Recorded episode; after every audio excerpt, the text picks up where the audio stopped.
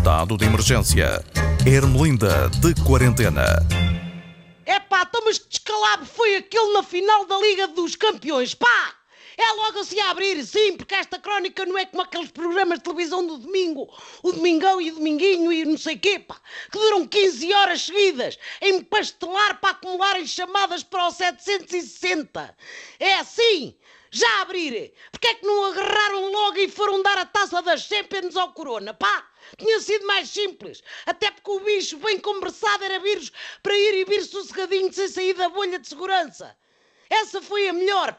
As autoridades a garantiram que iam manter os adeptos e visitantes em bolhas. Olha só se foi nas bolhas da espuma da cerveja, porque neste segurança é que não estava lá ninguém. Isto é mesmo não conhecer certo tipo de maralha.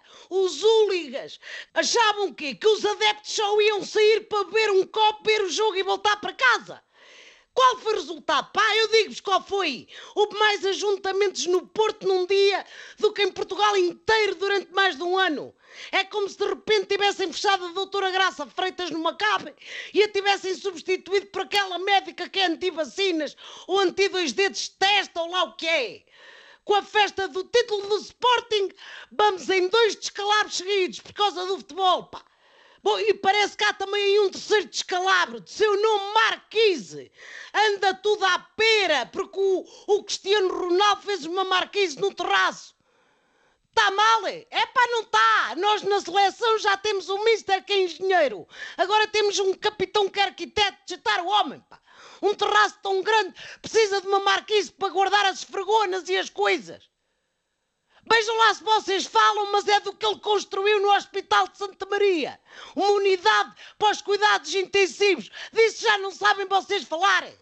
Este país é maluco, pá, não merece as pessoas que tem. Bom, e o que também não vamos ter são santos populares. Não há casamentos, não há marchas, não há sardinhadas. Sabem porquê? Porque nem o Santo António nem o São João eram futebolistas. Se organizasse uma final de bola entre eles os dois, já podia andar tudo à molhada e de mão na anca a bailar. Ainda falta é decidir se autorizam ou não os arraiais. Olha, eu sou a favor. Perdido por cem, perdido por mil. Mas com uma condição, pá. Agarram na cota anual das sardinhas e põem os grelhadores às salas todas no máximo. A fumarada há de ser tanta, pá, que toda a gente vai querer usar máscara. E ainda se vai descobrir que a melhor maneira de dar cabo do coronavírus é fumigá-lo. E se funcionasse, até se podia usar noutras coisas.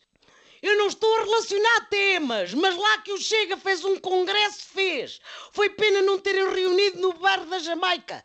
Sempre dava a oportunidade ao deputado André Ventura de cumprir a sentença que foi condenado em tribunal. Que é pedir desculpas. Pedir desculpas à família que difamou quando lhe chamou bandidos, pá. O líder da extrema-direita, Matteo Silvini, esteve presente no Congresso e também havia gente da direita portuguesa convidada, pá, que nem todos foram. O PSD recusou-se a participar, pá. Disse que o Ventura ultrapassou o limite da decência. Não quiseram ficar na bolha, mas na bolha do populismo. É pá, olha, é manter a distância social. E pega lá a gaita que eu vou fumigar aqui tudo à volta. Não vá o diabo de selas. Até para a semana assim.